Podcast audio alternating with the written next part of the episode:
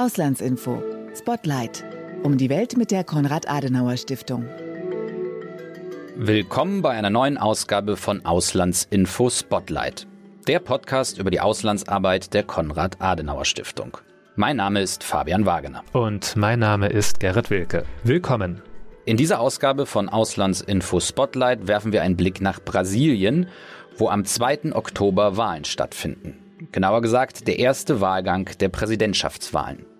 Gibt es keinen eindeutigen Sieger, wird es Ende Oktober zu einem zweiten Wahlgang kommen.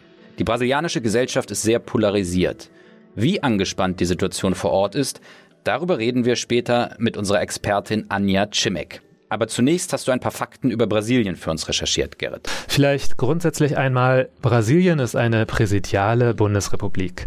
Der Staatspräsident ist zugleich auch Regierungschef. Deswegen sind ja so viele Augen auf die Wahlen gerichtet. Die letzte Präsidentschaftswahl war 2018, aus der Jair Messias Bolsonaro als Sieger hervorging.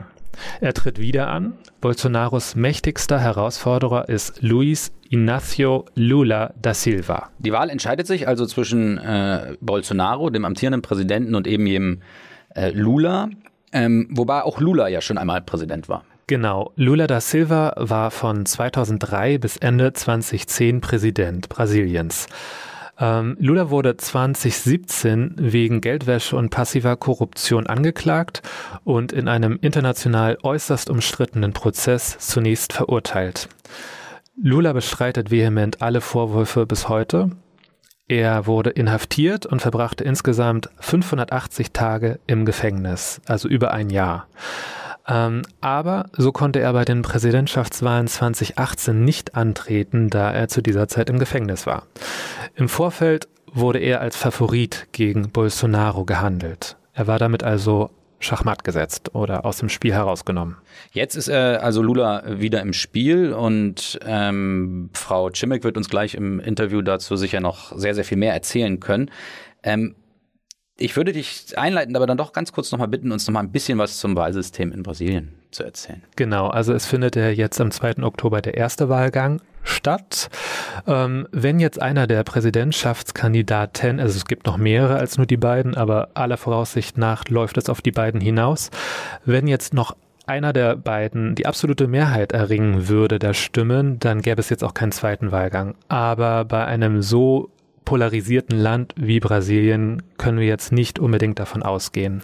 Eine weitere Besonderheit ist, dass es in Brasilien eine Wahlpflicht gibt, aber eine eingeschränkte Wahlpflicht. Also für alle, die von 18 bis 70 Jahre alt sind, für die existiert diese Wahlpflicht. Für die Jugendlichen von 16 bis 18 Jahren und alle Älteren ab 70 Jahren, denen steht es frei wählen zu gehen. Und dann, äh, Gerrit, gibt es äh, in Brasilien noch eine weitere Besonderheit? Genau, die Besonderheit ist, dass es in Brasilien ausschließlich elektronisch gewählt wird. Ähm, Im Vorfeld der Wahlen wird dann das Wahlsystem überprüft auf Sicherheit ähm, Im Mai hatte das brasilianische Wahlsystem dann den Sicherheitstest bestanden. Das ist ganz wichtig, noch später im Kontext von Bolsonaro. Und äh, in dieses Interview hören wir jetzt gleich mal rein, ein Interview mit Anja Cimik. Sie ist Expertin für Brasilien der Konrad-Adenauer-Stiftung. Und auch die Leiterin des Auslandsbüros der Konrad-Adenauer-Stiftung in Brasilien. Sehr geehrte Frau Chimek, wir beginnen unsere Interviews oft mit so einer Quick-Fire Questions Runde. Das heißt, ich gebe Ihnen einen Satz vor und Sie ergänzen ihn einfach spontan und mit den ersten Dingen, die Ihnen einfallen. Haben Sie Lust auf diese Runde? Okay, versuchen wir es. Wunderbar. Das größte gesellschaftliche Problem in Brasilien ist Die Ungleichheit. Deutschland sollte Brasilien nicht unterschätzen bei in seiner Wirtschaftskraft, in seiner Fähigkeit als Partner in Sicherheitsfragen aufzutreten und eben auch gerade jetzt in Energiefragen ist Brasilien ein wichtiger Partner zukünftig oder überhaupt für Deutschland und für Europa. Deutschland und Brasilien werden in Zukunft hoffentlich sehr gut zusammenarbeiten. Lassen Sie uns mit einem kurzen Rückblick mal anfangen. Ähm, ein Rückblick auf die Regierungszeit von Bolsonaro. Wie bewerten Sie die vergangenen Jahre? Also Bolsonaro ist als äh, Außenseiter angetreten, um alles äh, völlig anders zu machen als seine Vorgänger. Er, ähm, er wollte eben äh, das politische Establishment in Brasilien sozusagen bekämpfen und er ist ins Amt geschwemmt worden, äh, sozusagen äh, als äh, die Bürger Brasiliens äh, den völligen, äh, einen völligen Verdruss hatten über die linke Regierung, über die Korruptionsskandale der Regierungszeit äh, Lulas und äh, auch davor schon Dilma Rousseff.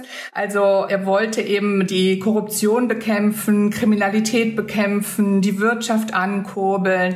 Er trat mit Versprechen auf, drängende Strukturprobleme zu lösen, eben auch mit einem sehr kompetenten Team und äh, konservative äh, Werte zu vertreten. Aber stattdessen muss man dann eben beobachten, dass sich eben auch Korruptionsskandale äh, durch seine Amtszeit hindurchziehen, die seine Minister betreffen, seine Familienmitglieder betreffen. Es gab ständige Ministerwechsel in, in Kernbereichen, Gesundheit zum Beispiel. Ähm, dann gab es ein außenpolitisch ein abnehmendes Engagement für Multilateralismus, Hinwendung zu Politikern wie äh, Donald Trump, äh, Putin oder auch Orban und natürlich das große Desaster war die Corona-Pandemie. Brasilien hat mehr als 680.000 Tote zu beklagen und man muss eben von einem völligen Versagen der Regierung innerhalb dieser Pandemie sprechen. Äh, es ging ja auch durch die deutsche Presse. Bolsonaro hat die Corona, das Virus als kleine Grippe abgetan. Er hat äh, äh, den Lockdown oder Maßnahmen gegen die Pandemie verhöhnt, also Lockdowns, die Maskenpflicht. Es gab dann Verzögerungen beim Erwerb von Impfstoffen und auch eben in dieser Zeit Korruptionsvorwürfe im Gesundheitsbereich. Also in der Hochphase der, der Pandemie, dann gab es mehrere Rücktritte von Gesundheitsministern, weil eben die Gesundheitsminister im Dissens lagen mit Bolsonaro, was die Vorgehensweise in der Pandemie betraf. Hinzu kommt, was auch in Deutschland ja durch die Presse ging, äh, mangelnde Bekämpfung äh, von Umweltverbrechen, eine hohe, äh, die höchste Entwaldungsrate seit 2006 und äh, Personalabbau in Behörden, die Umweltvergehen und Umweltverletzungen oder auch Verletzungen von indigenen Rechte ahnden. Ganz entscheidend waren auch massive Angriffe auf Institutionen des Landes. Es gab immer wieder Auseinandersetzungen mit dem Verfassungsgericht, mit dem Wahlgericht, äh, Angriffe auf das bestehende Wahlsystem, hier insbesondere die elektronischen Urnen. Verherrlichung der Diktaturzeit, äh, Angriffe auf Medien und Journalisten. Äh, es lässt sich also weiter äh, verfolgen. Insgesamt äh, waren am Ende oder bis heute gibt es äh, zum Beispiel 149 Amts Anträge auf Amtsenthebungsverfahren. Und äh, die hat er nur verhindern können, weil er sich dann doch mit den Parteien des Establishments zusammengetan hat, die er am Ende ja auch äh, immer kritisiert hat. Zudem muss man sagen, am Ende jetzt seiner Amtszeit ächzt das Land unter hoher Inflation, äh, extremen Preisen für Grundnahrungsmittel und Energie und auch einer hohen Arbeitslosigkeit. Frau Cimek, vielen Dank für den ersten Einblick. Sie haben wirklich sehr, sehr viele Stichpunkte genannt. Aber mein erster Gedanke war jetzt so, wo ist das Positive? Sie haben jetzt eine endlose Auflistung von Missständen dargeboten. Ähm, wenn wir jetzt mal das vergleichen mit Luis Inácio Lula da Silva. Der war ja von 2003 bis Ende 2010 Präsident. Ähm, was waren seine Errungenschaften vorher und könnten Sie das in Verbindung setzen? Also äh, Lula ist in seiner Amtszeit äh, das Eindämmen der Infl Inflation gelungen. Ihm gelang damals eine Halbierung von 12 äh, Prozent, mit der er gestartet ist auf 6 Prozent. Es gelang ihm auch, äh, die äh, soziale Ungleichheit etwas äh, zu bekämpfen, und zwar mit verschiedenen Sozialprogrammen. Er legte Sozialprogramme auf zur Bekämpfung von extremer Armut und Hunger. Äh, das waren äh, also bekannte äh, Sachen wie Bolsa Familia oder Fomisedo. Das waren monatliche Zuwendungen an Familien, die aber gekoppelt waren auch an verbindlichen Schulbesuch, äh, verbindliche Gesundheitsvorsorge oder auch Impfungen. Er legte dann auch ein großes Konjunkturprogramm auf für beschleunigtes Wachstum, äh, Steuererleichterungen, Förderung privater Investitionen, Erhöhung eben insgesamt von öffentlichen Investitionen. Allerdings muss man sagen, dass in seiner Amtszeit äh, der Rohstoffboom, die guten, äh, die gute Konjunktur ihm in die Hände spielte, so dass er auch Dinge, diese Dinge alle auflegen konnte, wie zum Beispiel auch, äh, mir fällt noch ein, er hat auch ein Wohnungsprogramm gestartet, er hat die Grundversorgung mit Massenverkehrsmitteln verwendet, sowie Wasser- und Stromversorgung. Äh, da, da ist sehr viel während seiner Amtszeit geschehen. Allerdings ähm, muss man immer wieder sagen, es war nur möglich, weil damals auch die Wirtschaftslage äh, etwas anders war. Hinzu möchte ich noch sagen, in der Außenpolitik gab es eine Stärkung der lateinamerikanischen Integration und auch des multilateralen Engagements Brasiliens. Also in, in der Zeit Lulas gab es verstärkt auch Reformbemühungen innerhalb der Vereinten Nationen und äh, die Zusammenarbeit mit den BRICS-Ländern wurde eben auch intensiviert und äh, in, in Lulas Amtszeit war zum Beispiel auch äh, Bundeskanzlerin Angela Merkel hier, aber auch die amerikanischen Präsidenten äh, George Bush und Barack Obama, alles Dinge, die in der Amtszeit Bolsonaros nicht ähm, stattgefunden haben. Frau Czemek, darf ich ganz kurz unterbrechen? Sie hatten die BRICS-Staaten erwähnt. Für unsere Hörerinnen und Hörer muss ich das, glaube ich, ganz kurz erklären. Ähm, die Abkürzung bezeichnet die fünf Staaten Brasilien, Russland, China, Indien und Südafrika ähm, aber mal zurück zu der Frage. Meinen Sie, dass man diese beiden Präsidentenschaften vergleichen kann? Äh, es sind zwei völlig politische, äh, unterschiedliche Konzepte. Äh, daher ja auch ist das Land jetzt auch so elektrisiert. Es sind äh, zwei Kandidaten mit völlig unterschiedlichen Biografien. Der eine Gewerkschafter, der andere Militär.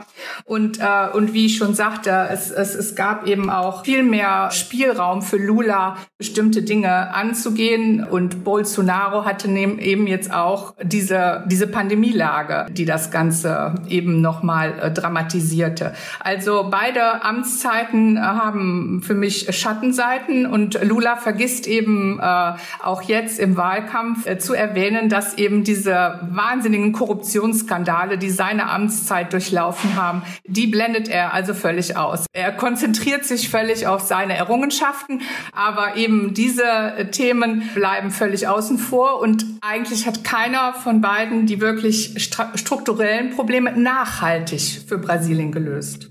Sie hatten auch in der ersten Beschreibung der Situation in Brasilien erwähnt, das System der elektronischen Wahlurnen. Ähm, Bolsonaro probiert da ja gerade so ein Narrativ aufzubauen, weil er das System der elektronischen Wahlurnen nicht für sicher hält. Gab es da noch irgendeine neue Entwicklung? Hängt er an diesem Narrativ an und arbeitet weiter dran? Wie ist das gerade? Äh, ja, also da hängt er in der Tat weiter dran. Äh, er hat das auch unlängst äh, vor Botschaftern, äh, die er eingeladen hatte, nochmal bekräftigt, dass er dieses Verfahren für anfällig hält und dagegen ist. Äh, aber Brasilien hat äh, dieses Verfahren über Jahre, es wurde meines Wissens nach 1996 bei den Kommunalwahlen eingeführt, dann seit 2000 landesweit. Und das Wahlgericht hier hat eben die Hard- und Software dafür dafür entwickelt und äh, dieses Verfahren durchläuft wirklich sehr engmaschige Probeverfahren äh, und äh, also auch heute kam noch mal in den Meldungen auch in, im Radio, was das Wahlgericht alles unternimmt, um das auch sicher zu machen und man muss sagen, in der Vergangenheit es gab eben keine äh, Hackerangriffe, weil diese Wahlurne hat ein ähm, hat einen extra Kreislauf. Es ist nicht an das Internet äh, öffentlich angeschlossen. Also ich bin jetzt keine Expertin, aber es ist ein, äh, ich sage jetzt mal ein losgelöst ein losgelöstes System, ein eigenständiges System,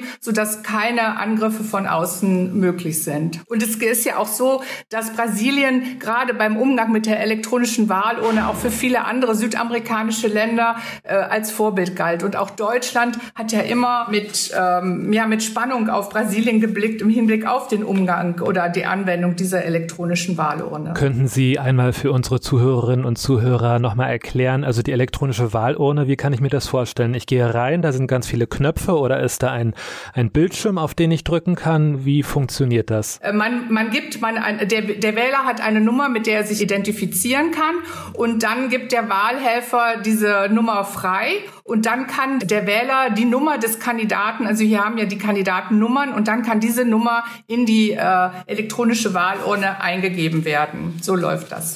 Alles klar, danke schön. Ähm, Sie hatten in Ihrem Länderbericht, den Sie im Vorfeld zu den Wahlen veröffentlicht haben, von einem Kamikaze-Haushalt gesprochen.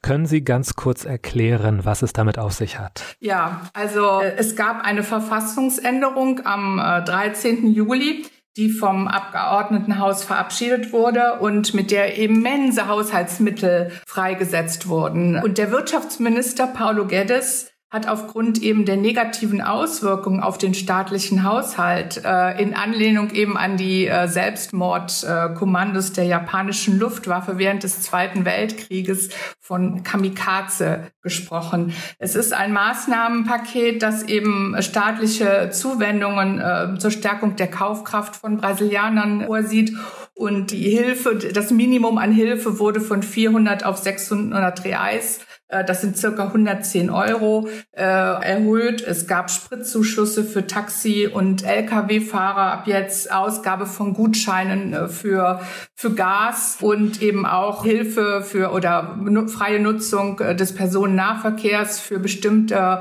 Altersgruppen und eben auch äh, Entschädigungen für die Bundesstaaten, die eben eine Einkommenseinbuße haben aufgrund der Energiepreissteuersenkung. Also eigentlich war diese, die Wahlgesetzgebung in Brasilien äh, sieht eigentlich vor, dass äh, Subventionen so unmittelbar vor Beginn oder im Wahlkampf nicht gemacht werden dürfen. Aber äh, er hat eben durch diese Notstandsgesetzgebung sozusagen die Haushaltsdeckelung auch außer Kraft gesetzt. Und man muss sagen, dass natürlich diese Hilfs Mittel, die jetzt an Leute ausgezahlt werden, etwas dazu beigetragen haben, dass auch die Beliebtheitswerte von Bolsonaro wieder in die Höhe gehen. Das war natürlich sein Kalkül dabei. Alles klar, das wirkt jetzt so ein bisschen so, ähm, als ob Jair Bolsonaro sein Ziel damit erreicht hat.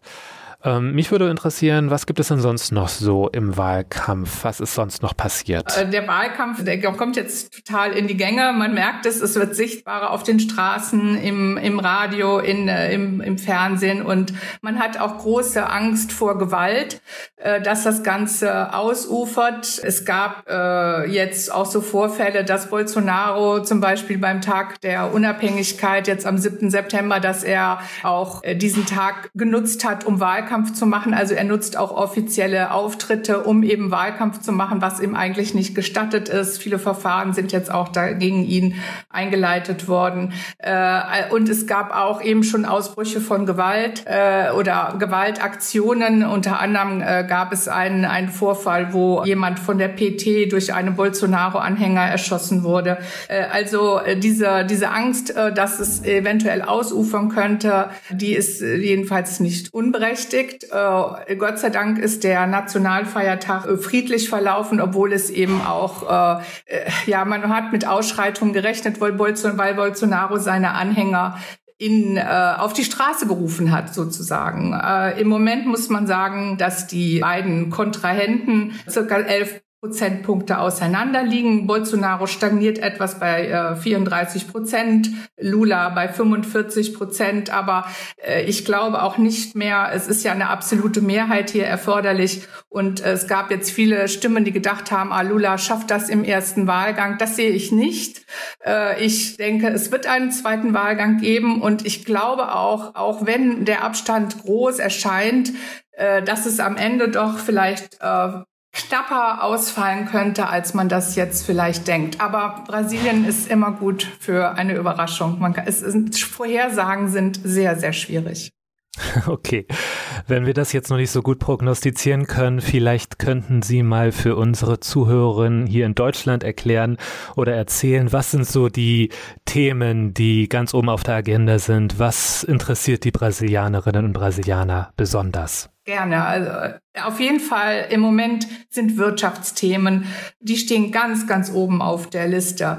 Ähm, die Arbeitslosigkeit ist zwar ein bisschen leicht gefallen, aber äh, trotzdem äh, haben viele Leute gerade auch in der Pandemie ihre Jobs verloren. Und es gibt hier äh, einen hohen Anteil äh, des informellen Sektors. Ich glaube, also circa 32, 33 Millionen Beschäftigte zählt man zum informellen Sektor. Das sind Leute, die auch dann eben von der Hand in den Mund leben tagtäglich. Ich erwähnte schon, das Land ächzt eben auch unter der hohen Inflation. Es gibt wahnsinnige Preissteigerungen für Energie und Lebensmittel. Und man muss sagen, dass die Armut doch nochmal jetzt während der Pandemie eben rasant angestiegen ist. Man sieht auch, wenn man durch die Stadt geht, selbst in gut bürgerlichen Vierteln von Rio de Janeiro, hier wo unser Kassauslandsbüro angesiedelt ist. Man sieht doch sehr, sehr viele Menschen in der Straße, auf der Straße schlafen auch.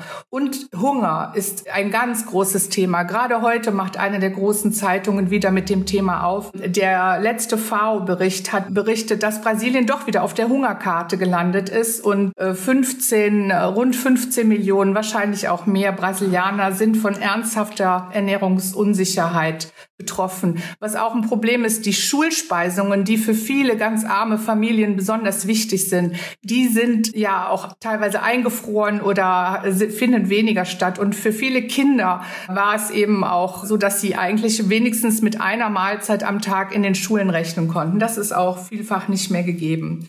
Frau Schimek, könnten Sie noch weitere Themen des Wahlkampfs nennen? Weitere Themen äh, des Wahlkampfs könnte ich noch nennen als äh, natürlich die innere Sicherheit. Brasilien leidet natürlich unter hohen Kriminalitätsraten, äh, Mordraten, die Menschenrechtssituation, soziale Missstände insgesamt, das Thema Zugang zu Bildung, aber auch äh, das Gesundheitswesen äh, sind äh, spielen eine Rolle und äh, Frauenrechte. Die Pandemie hat es auch mit sich gebracht, dass nochmal die häusliche Gewalt extrem zugenommen hat und äh, dass auch die Integration von Frauen auf dem Arbeitsplatz äh, ein Problem ist oder auch ein starkes Lohngefälle. Also das sind alles Themen, die auch äh, auf, der, auf der Tagesordnung hier während des Wahlkampfs stehen.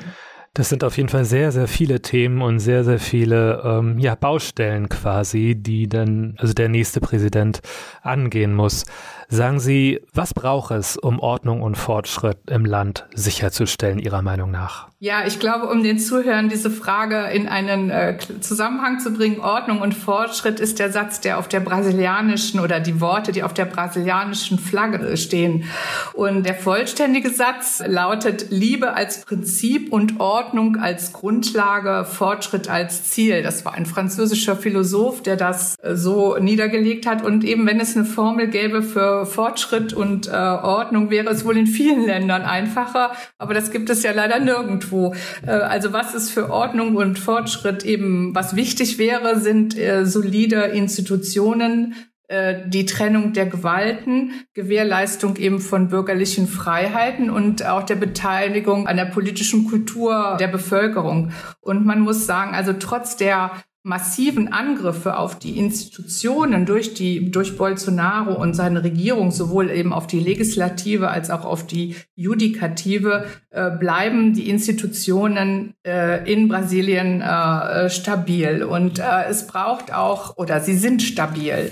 Äh, da gab es ja auch immer wieder viele Diskussionen und man hörte immer wieder, ah, ist Brasilien denn noch überhaupt eine Demokratie? Ja, Brasilien ist eine Demokratie und die Institutionen in, funktionieren aus meiner Sicht noch sehr gut. Aber es braucht eben eine Regierung, die auch zukünftig darauf achtet und der das sich wichtig ist. Also das heißt, die Durchsetzung der Menschenrechte, Einhaltung der Verfassung, Respektieren eben der Gewaltenteilung, äh, das wäre wichtig, aber auch Strukturreformen im Bereich äh, der der Fiskalpolitik, der Arbeitsmarktpolitik und eben die Bekämpfung der Armut äh, und des Elends und vor allen Dingen des organisierten äh, Verbrechens. Das wären Punkte. Und die Korruption ist natürlich immer wieder ein Thema und bleibt für jede, für, für jede zukünftige Regierung eben auf der Tagesordnung. Also ähm, das sind ja auch alles Dinge, die eben äh, für den, den gesellschaftlichen Zusammenhalt ausmachen und die wichtig wären. Und äh, das wäre das, was Brasilien braucht, um eben Ordnung und Fortschritt aus meiner Sicht zu erlangen. Wir haben jetzt bei den ganzen Themen, die Sie äh, äh, angerissen haben, noch gar nicht äh, Ukraine erwähnt. Also zumindest in Deutschland ist das ein Top-Thema und wird auch jeden Tag darüber geredet.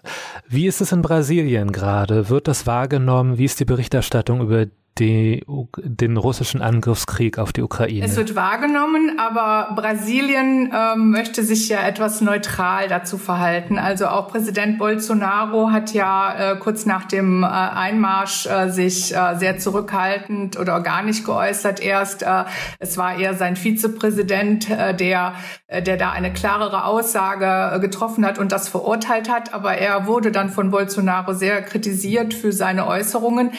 Ich habe den Eindruck, dass man in Brasilien, äh, obwohl es jeden Tag in der Zeitung steht und die Brasilianer natürlich auch spüren, äh, dass äh, sie Veränderungen, die der Krieg mit sich bringt, betrifft, äh, man betrachtet es eher als regionalen Konflikt, der aber mehr die Europäer betrifft. Äh, das ist meine Wahrnehmung und äh, Brasilien gefällt sich sehr in der Rolle der, der neutralen Haltung. Und da weiß ich auch nicht, ob sich da etwas ändern wird, ähm, wenn jetzt äh, vielleicht es zu einem Regierungswechsel kommt. Also wie gesagt, Bolsonaro, der war ja auch noch kurz vor äh, Kriegsbeginn bei Putin und hat ihm seine Solidarität versichert und auf jeden Fall auf die guten äh, Verbindungen gedrängelt, weil man muss sagen, aus Russland bezieht Brasilien Düngemittel, die natürlich sehr wichtig sind hier für die Nahrungsmittelproduktion. Und Bolsonaro hat kein Interesse daran, dass die Lebensmittelpreise noch weiter steigen. Und deshalb ist er auch äh, sehr kritisch gegenüber den Sanktionen und eben was das Verhältnis jetzt äh, anbelangt. Man möchte es sich mit Russland natürlich nicht verscherzen. Äh, das, glaube ich, kann man sagen. Und Russland und Brasilien sind ja auch, wie gesagt, zusammen in diesem Staatenverbund BRICS, wo sie bisher zusammen ja auch agieren etabliert haben. Also hierzulande in Deutschland wird Brasilien immer im Kontext mit der Abholzung des Regenwaldes genannt und äh, mich würde mal interessieren, wie sehen das die Brasilianerinnen und Brasilianer? Ist das vor Ort ein Thema? Also man spricht natürlich auch über den Regenwald, aber man muss auch bedenken, die kontinentalen Ausmaße Brasiliens. Für viele Brasilianer ist äh, der Regenwald dann auch sehr weit weg und jetzt stehen natürlich die Bekämpfung äh, oder überhaupt das Überleben jeden Tag steht auch für viele Brasilianer auf der Tagesordnung, aber es gibt gerade auch im Bereich der Zivilgesellschaft ein großes Engagement für den äh, Regenwald.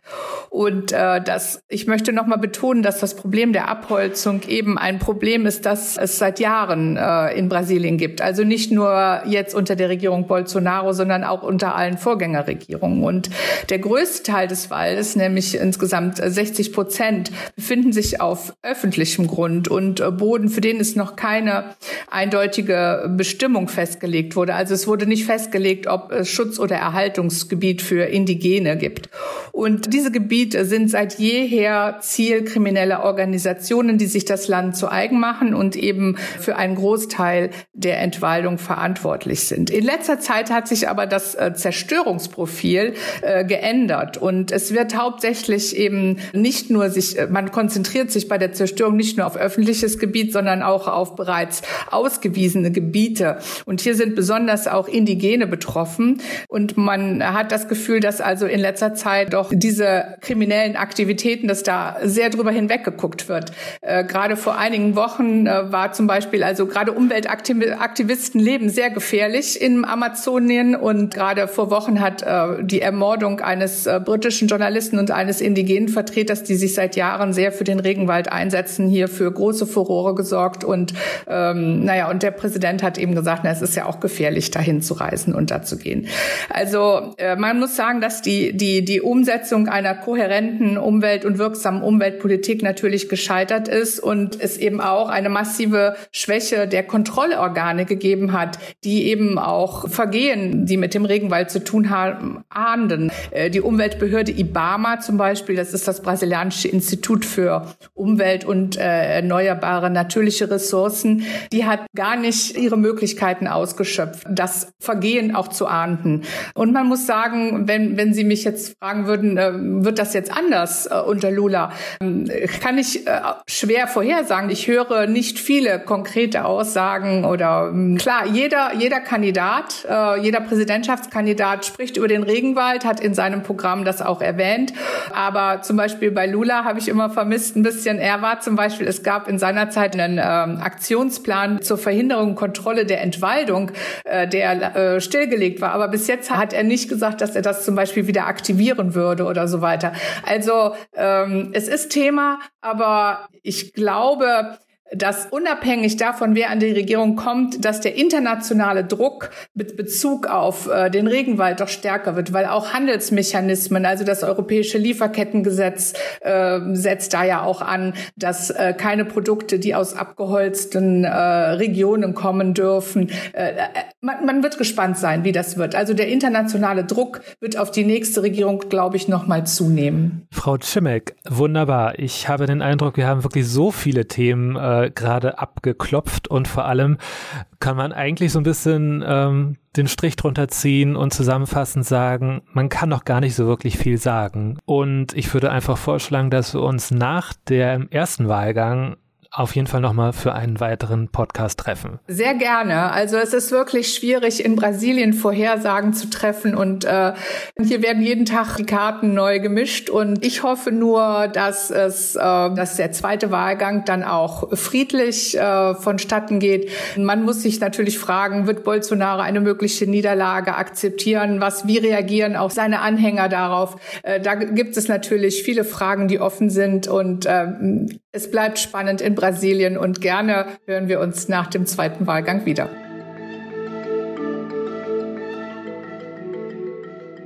Ja, vielen Dank, Gerrit, äh, für dieses sehr spannende Interview. Am 2. Oktober also stehen die äh, Präsidentschaftswahlen in Brasilien an. Ähm, wir werden das natürlich beobachten. Äh, ein hochpolarisiertes Land und eine, ja, man sagt es so oft, aber hier stimmt es wohl auch, eine richtungsweisende Wahl. Wir werden auch noch eine weitere Folge unseres Podcasts zu der äh, Wahl haben, und zwar nach dem ersten Wahlgang. Bis dahin bleibt uns noch darauf hinzuweisen, dass ihr mehr Informationen zu dem Podcast und auch zur Zeitschrift Auslandsinformation auf auslandsinformation.de bekommt. Äh, dort findet ihr auch äh, zusätzliche spannende Neuigkeiten zur Auslandsarbeit der Konrad-Adenauer-Stiftung. Den Link dazu werde ich euch nochmal in die Shownotes tun. Genau wie der direkte Link zu unserem Auslandsbüro Brasilien, das von Anja Cimic geleitet wird.